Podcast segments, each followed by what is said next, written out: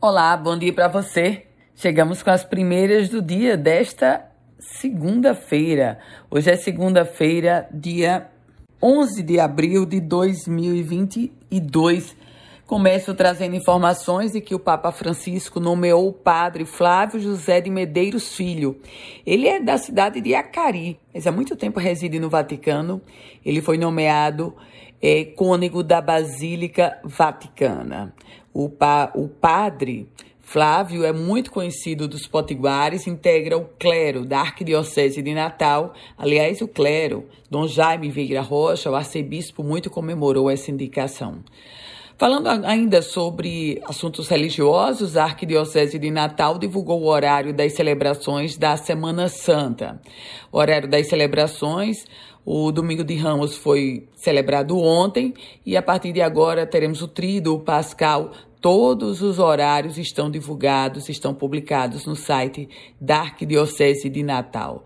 Basta lhe dizer que no sábado, chamado Sábado de Aleluia, a missa lá na, na Catedral Metropolitana de Natal vai acontecer às 7 horas da noite e no domingo de Páscoa, na Catedral Metropolitana, três horários, sete da manhã, onze da manhã e sete horas da noite.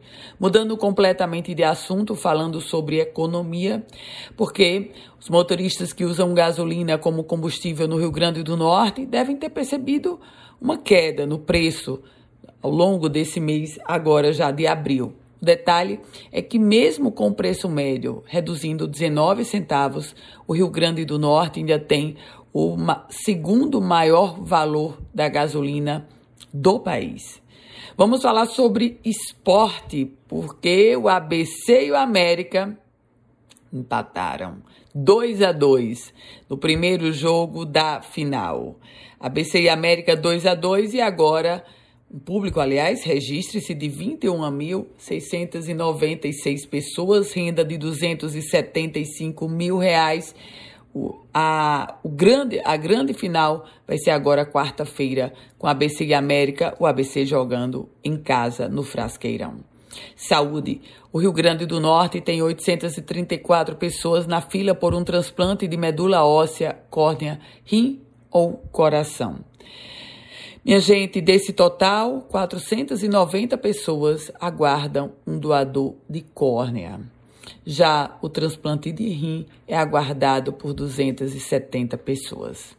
E repercute muito uma liminar da Justiça suspendendo a exigência do comprovante vacinal contra a Covid-19 na Universidade Federal do Rio Grande do Norte. Essa decisão foi do Tribunal Regional Federal da Quinta Região. Política. O senador Stevenson Valentim do Podemos decidiu retirar a assinatura para a CPI do MEC, do Ministério da Educação, uma CPI que está tentando ser gestada no âmbito do Senado Federal. Com as primeiras do dia, Ana Ruth Dantas. A você, um ótimo e produtivo dia, boa semana. Quer compartilhar esse boletim? Fique à vontade. Quer começar a receber? Ah, então manda mensagem para o meu WhatsApp. É o 987168787. A você, grande dia.